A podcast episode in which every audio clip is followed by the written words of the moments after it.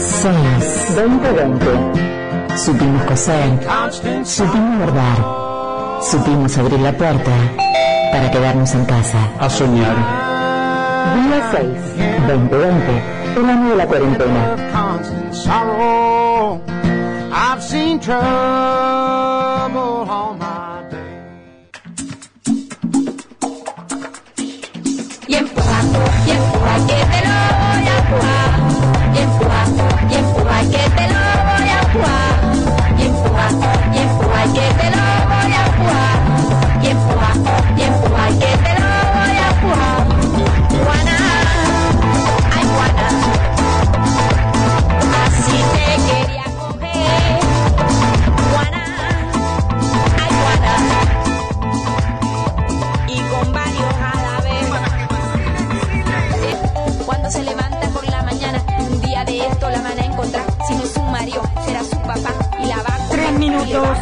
Pasaron de las 4 de la tarde, estamos en día 6 hasta las 18, como cada sábado. Está flojo el cable del coso. Bueno, a la gente no le importa. Eh, como te decía, estamos hasta las 18, 19 grados 3 décimas en San Salvador de Jujuy. Yo no le creo nada, porque yo tengo frío. No sé usted, Iruela. Este, 43% la humedad eh, y no está prevista lluvia, solamente nublado. No, no escucho, pero bueno, no importa. Si me escucha la gente está todo bien. Em, ¿Qué te iba a decir? ¿Lo podemos arreglar? Bueno, no, está bien, está bien, está bien, no se, no se inquiete tanto. Bueno, están mandando saludos, saludos a Clarita, que está escuchando de Tilcara, como siempre, gran amiga, y está escuchando también Marcela desde Villa Adelina, provincia de Buenos Aires. Qué fuerte que está, hombre. Ahí está. Ahí está, ahí está, está. Ahí me escucho bien yo. Espero que el resto del mundo, no, el mundo no, los que están escuchando, también me estén escuchando bien. ¿m? Eh, bueno, ya te di todos los datos que te tenía que dar. Saludo los mensajitos que estoy recibiendo. Gracias, gracias y gracias. Como te decía en la apertura del, del, programa, digamos, hay varios aspectos distintos para, para detenernos a, a pensar la, lo que estamos pasando, ¿no? Lo que está ocurriendo en Jujuy. Ah, y saludos a Sabrina que está en Parque Lesama, también en, allá al sur, en la, en la ciudad autónoma de Buenos Aires. Saludos, Sabri. Qué lindo estar en un parque. Debe estar lindo el tiempo, no como acá. Igual no está mal para estar en un parque, ¿eh? Con busito, le voy a decir. No, está lindo. La, mm, los diversos aspectos, ¿no? De, esta situación que estamos viviendo. Eh, tenemos aspectos, mm, a ver, sociales, culturales, que tienen que ver con reflexionar dónde estamos parados como comunidad y de qué modo podemos ser mejores, evitar, este, mm, evitar tragedias, evitar dolores. Y después también están los aspectos legales, que también tienen que ver eh, también tienen que ver con la vida cotidiana de las comunidades, porque los aspectos legales son aquellos que eh, determinan mm, cuestiones relacionadas con nuestra vida cotidiana. eh, y después está, bueno, todo lo que tiene que ver con la gestión pública. Eh, esta semana el, te, te- repasaba al comienzo del programa eh, la sesión que hubo en la, en la legislatura, encendida sesión que hubo en la legislatura por la creación de este, ¿cómo se llamaba? SINDAC. Eh, allí se escucharon cosas muy interesantes. Es más, te recomendé, ¿no? Que fueras a buscarlo a YouTube. Eh, vamos a charlar un poquito de la sesión, pero no solo de la sesión, sino en el marco de esto, la, la situación en términos mm, políticos, ¿no? Y para eso estamos en comunicación con la diputada provincial Frente de Todos PJ, Alejandra Cejas. Hola Alejandra, buenas tardes, un gusto. ¿Cómo te va? ¿Cómo te va, Gaby? Muy buenas tardes. Una alegría poder conversar este sábado con vos. Bueno, gracias, gracias por atendernos. Eh, bueno, primera impresión respecto de esta, de esta, de esta medida rápida que tomó el, el gobernador em, a partir, ¿no? De bueno, de estas tragedias encadenadas que ocurrieron. Y mm, yo no sé cuáles la, las, qué medidas han tomado realmente que impacten hoy o que, que hagan que estas, de, de toda la cadena de desmanejo que hubo desde el Estado se modifiquen. Eh, más, creo que, el problema hoy del gobernador es que no escucha, el problema del gobernador es que no está rodeado ni está asesorado por quienes saben, por quienes entienden. Creo que tiene una eh, una obstinación por sostener a, a los que él considera amigos y que no están a la altura de las circunstancias.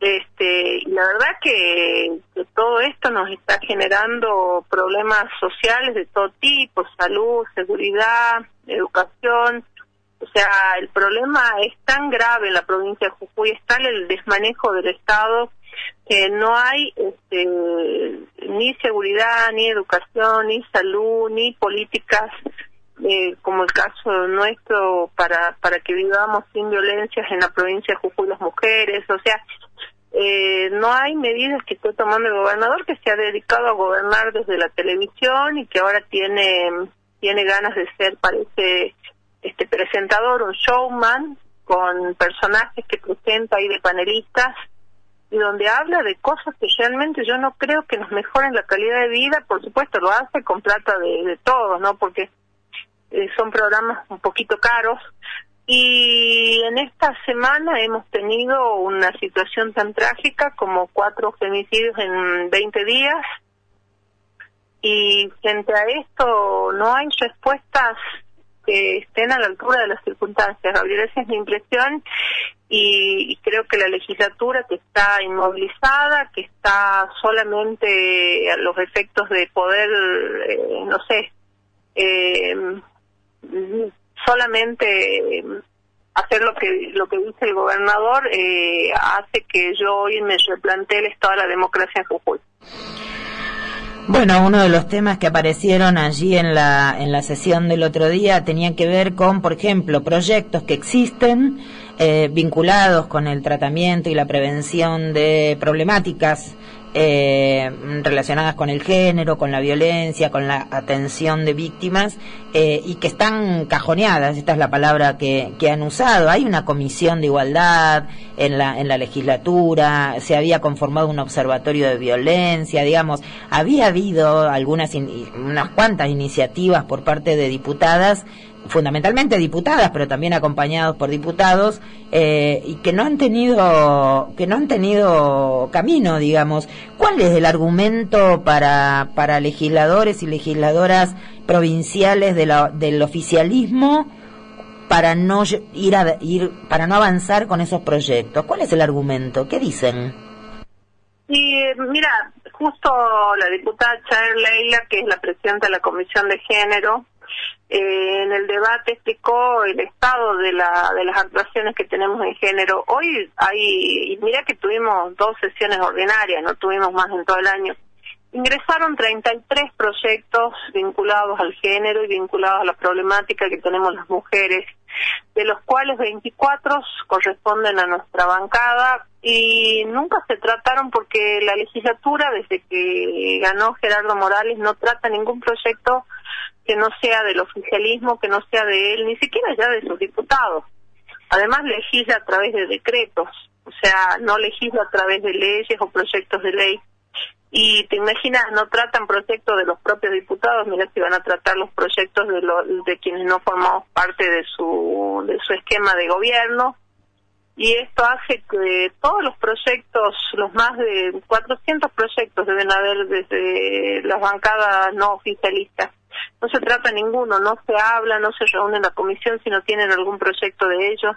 Por eso te digo, el problema hoy es la democracia, el problema hoy es cómo funcionan las instituciones, la baja calidad de democracia y de funciones que permiten y habilitan las situaciones que se están dando en provincias con la gravedad, por ejemplo, de llamarnos a sesión a través del programa televisivo. Este, yo me enteré por ese programa que que íbamos a tener nosotros sesión. La verdad que no no tengo por qué, no me tiene a mí por qué eh, avisar Gerardo Morales que va a haber una sesión especial para tratar un proyecto de ley, además copiado, mal copiado. que no resuelve nada, que no ayuda en nada y que no lo exime de la responsabilidad que le cabe por el mal funcionamiento de las áreas de seguridad y la de género, con gente que no tiene ningún tipo de idoneidad para el cargo que ocupan. Además, eh, digo lo de la idoneidad porque es el único requisito constitucional que se pide en esta provincia para ser funcionarios. Ni siquiera se les pide que sean profesionales, piden que sean idóneos. Y vos fijate que ni el ministro de Seguridad que ya ha mostrado la inidoneidad en otras situaciones eh, puntualmente el día que el día que hubo la primera marcha en Palpalá, esta pueblada para buscarla a Gabriela cuando se la había encontrado Sayara eh, no no tuvo mejor ocurrencia que mandar a reprimir con balas de gomas y gases cuando se está pidiendo por la aparición con vida de una mujer mandó a reprimir a las mujeres lo hizo el día martes también en el corte de ruta, o sea, eh, claramente no es idóneo para manejar estas situaciones, ni hablar de las expresiones que tuvo en televisión, revictimizando a Roxana, diciendo que había vuelto, este, con que ella voluntariamente había vuelto con quien fue su victimario. Cuando eso, quienes sabemos y, y trabajamos en tema de violencia de género, sabemos que forma parte del círculo de violencia, y si las mujeres tienen que volver a veces obligadas a convivir con el violento es por la falta de recursos económicos, por la falta de acompañamiento del Estado y sobre todo en el caso de Roxana con tres niños. estos, estos, días en Jujuy hay cinco niños que han, perdido a su madre. Hay familias que están llorando a sus hijas, hay vidas que no se van a recuperar.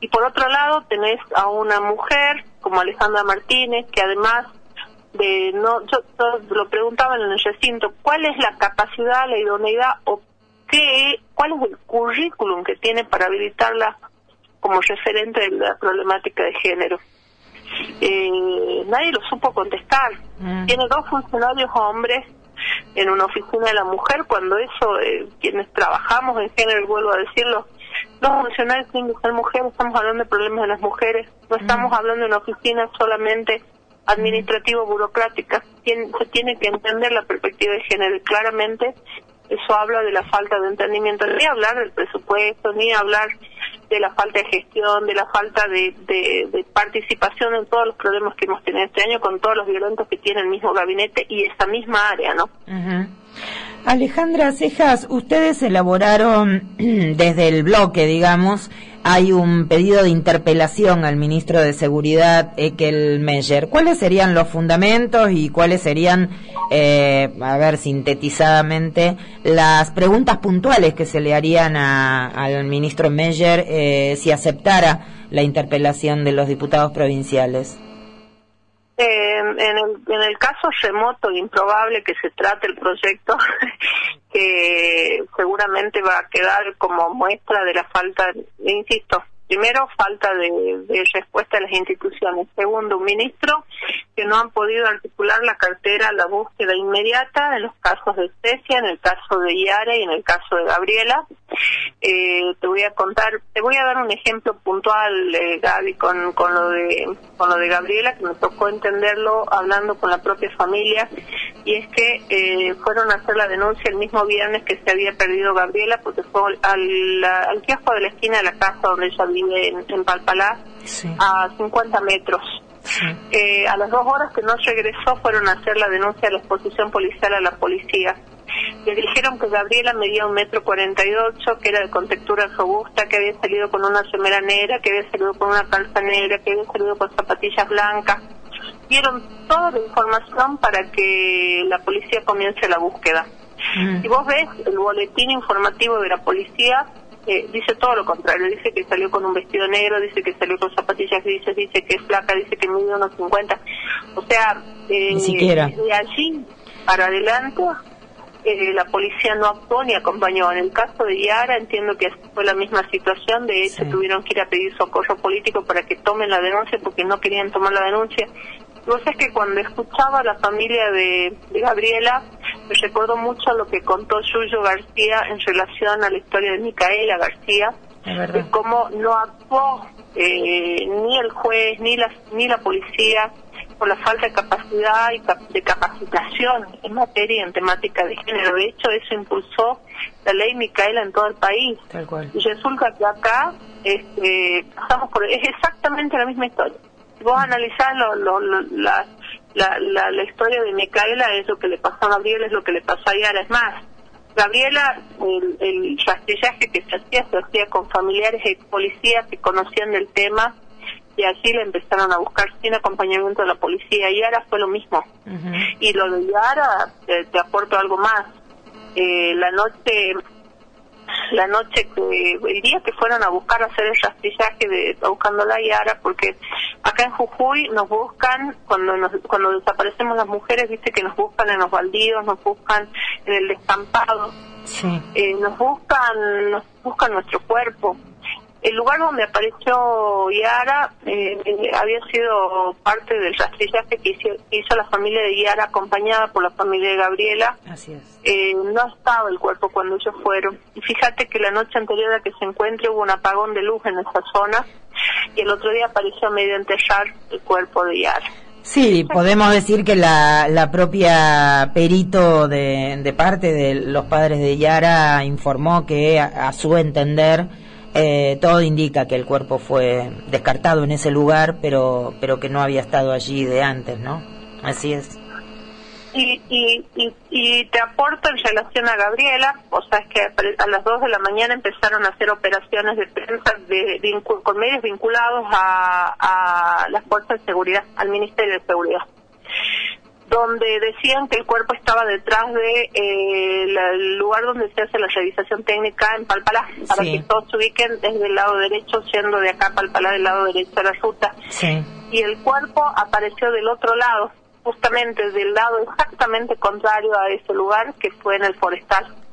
Y oh casualidad, los medios que dieron la información son todos los medios vinculados a la, a la, a la policía de la provincia de Jujuy, que son parte de, de, de quienes hacen hacen mucha tarea de, de operaciones de medios y dijeron que, que había un, psico, un parapsicólogo que había anunciado esas cosas. O sea, eh, realmente son cosas que, que son graves, Gaby, y que acá pretenden pasarlas como si nada hubiese ocurrido y como si nada tendría que explicar. Eh, Alejandra, me gustaría, bueno, está eh, también el decreto acuerdo 1655 que firmó el gobernador Gerardo Morales y cinco de sus ministros.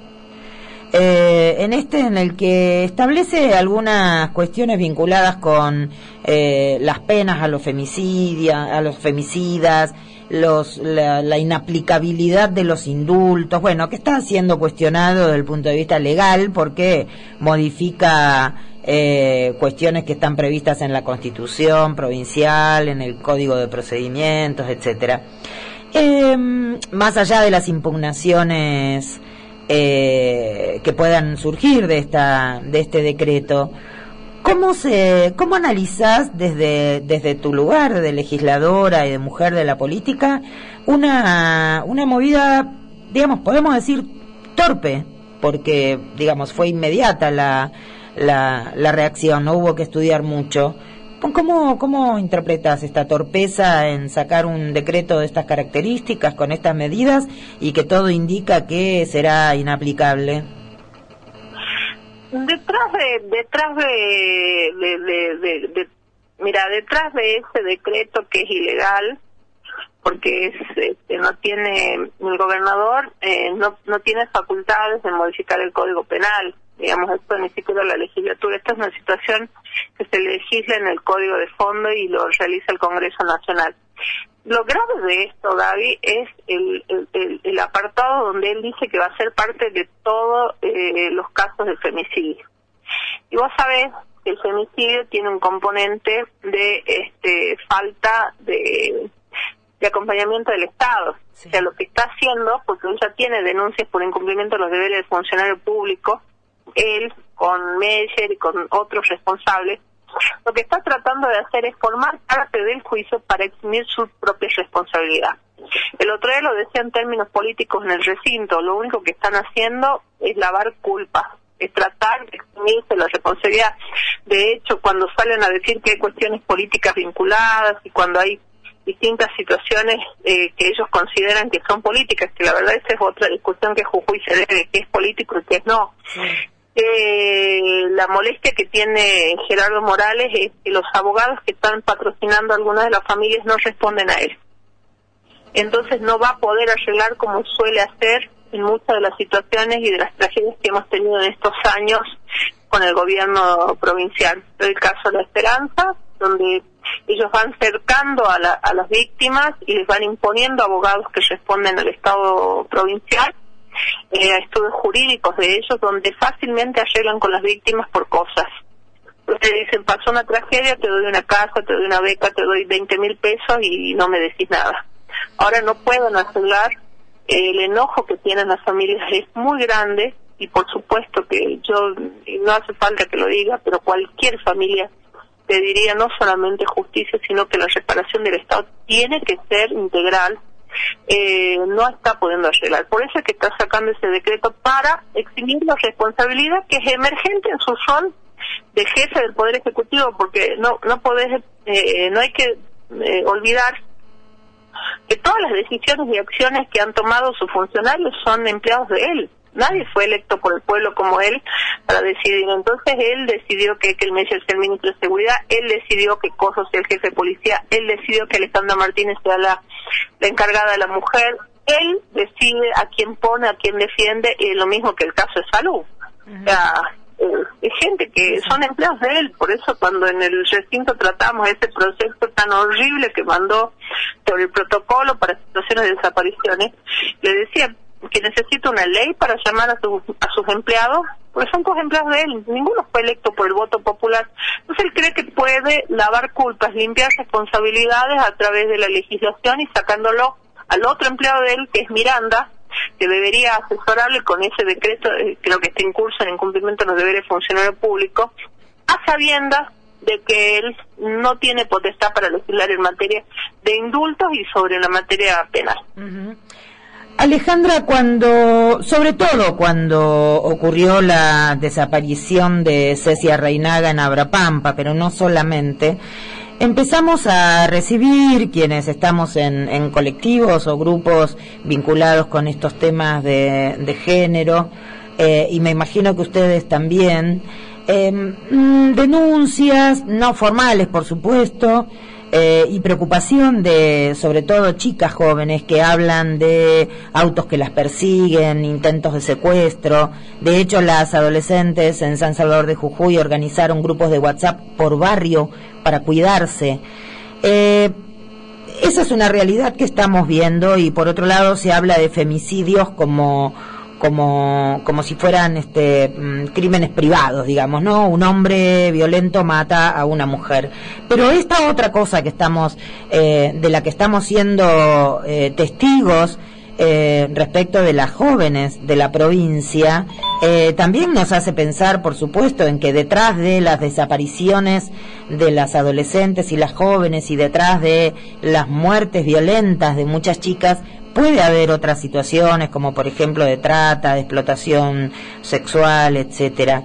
Ustedes están haciendo esa lectura, ¿Qué, ¿qué herramientas podría haber teniendo en cuenta de que bueno, no pareciera que se puede contar con la justicia provincial o con el Ministerio de Seguridad para avanzar en ese sentido? Yo creo que hay un combo, hay un combo de, de muchas situaciones. El caso de Cecia, por ejemplo, en Abrapampa, mira, nosotros estuvimos, después de que le encontraron a Cecia, estuvimos los tres días, fuimos con, con, con Mara Ferreira, fuimos Sí. con Fátima Tijera, fuimos con Emanuel Palmieri, fuimos y con referentes del CONICET a, a conversar con la responsable de paridad para saber qué es lo que está sucediendo en Abrapampa, si esto obedecía, no sé, a una red de, de trata, de prostitución, y la verdad que allá está conmocionado Abrapampa, porque te imaginas que es un pueblo muy pequeñito, Claro. donde todos se conocen y donde esta situación no se logra entender y además este, tampoco tenemos acceso a saber efectivamente qué es lo que ha sucedido, si es verdad que está involucrado el menor y de qué manera. A mí te digo, este tipo de crímenes, eh, por experiencia, lo digo esto, eh, que no haya participación de un menor, en- que solamente haya participación de un menor y que no haya participación de adultos, me parece muy raro, más allá de que digan que solamente fue a los efectos de encubrir. eh, es muy rara la situación. Sí. Lo de lo de Yara también es otra situación a la cual eh, y hablando desde lo estructural, hay una serie de situaciones que se dan para que haya este tipo de violencia. La falta de seguridad, la falta de, de condiciones de infraestructura urbana, a decirte los baldíos, la falta de iluminación, esta nueva feria en Palpalá. Fíjate, el otro día en el, en el corte hablaba con las vecinas que estaban pidiendo por seguridad en la ruta 66, acceso a Palpalá. Sí. Me decían que toda la zona, eh, de toda la zona de los barrios que están al lado de esta nueva feria que se hizo, que, que es la que sale a defender tantos Freddy Morales y que está vinculado al intendente de Palpalá Rivarola, eh, se llena de gente que va a tomar, van a consumir alcohol a la feria donde dicen que de ahí salen y hacen cualquier cosa en los barrios, barrios que están ahí aledaños, el 2 de abril, donde justamente encontraron a, donde encontraron a Yara.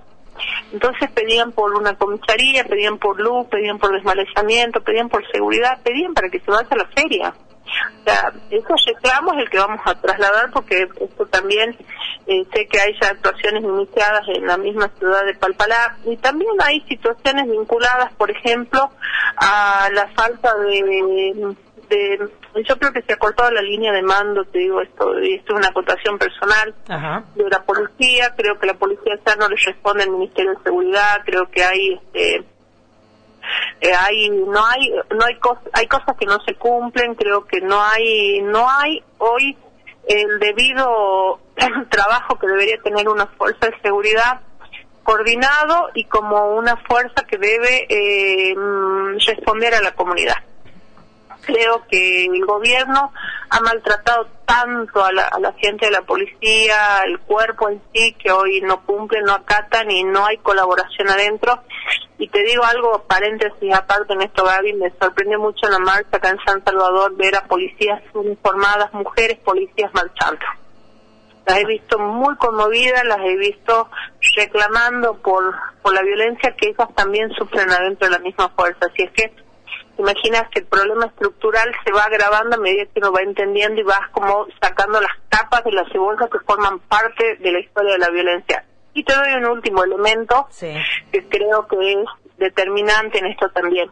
Fíjate que los picos de violencia se dan en contextos donde hay eh, decisores políticos como un gobernador que se sienta frente a una pantalla y ejerce todo tipo de violencia. Un hombre que ha, ha insultado, ha estigmatizado, ha utilizado agravios de los más bajos que hay a cuanta persona se le cruza por la cabeza. Entonces uno entiende que la violencia no es un patrón aislado, no es un loquito como algunos tratan de decir que día se enojó, no, no, tiene condicionantes sociales, eh, la sociología por eso analiza la violencia de género, la criminología lo analiza, la psicología lo analiza, las ciencias sociales en conjunto analizan la violencia de género y por eso es que el condimento fundamental para entender un femicidio es el, el condimento estatal. No hay femicidios, no hay picos de femicidios sin intervención del Estado y acompañamiento del Estado, por eso es que es todo un solo combo donde hay que entender que eh, sin funcionarios idóneos y que entiendan del tema, sin eh, que el Estado entienda que es el principal responsable, esto no va a parar y no van a dejar de matarnos y además no van a dejar de buscarnos donde nos están buscando. La verdad que eh, una situación, Gaby, que no pensé que frente a todo lo que nos ha pasado con la pandemia íbamos a tener que pasar también por esto. Alejandra Cejas, te agradezco. Volveremos a charlar seguramente. Eh, la agradecida soy yo, Gaby. Muchísimas gracias. Que tengan un excelente fin de semana. Gracias, igualmente. Hasta luego. Hablamos con la diputada provincial Alejandra Cejas del Frente de Todos, PJ. Vamos a escuchar musiquita y volvemos. No te vayas.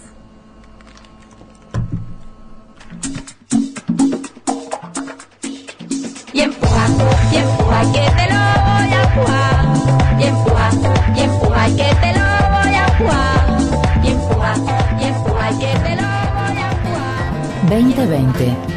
Supimos coser, supimos bordar, supimos abrir la puerta para quedarnos en casa. a soñar. 2020, el año de la cuarentena.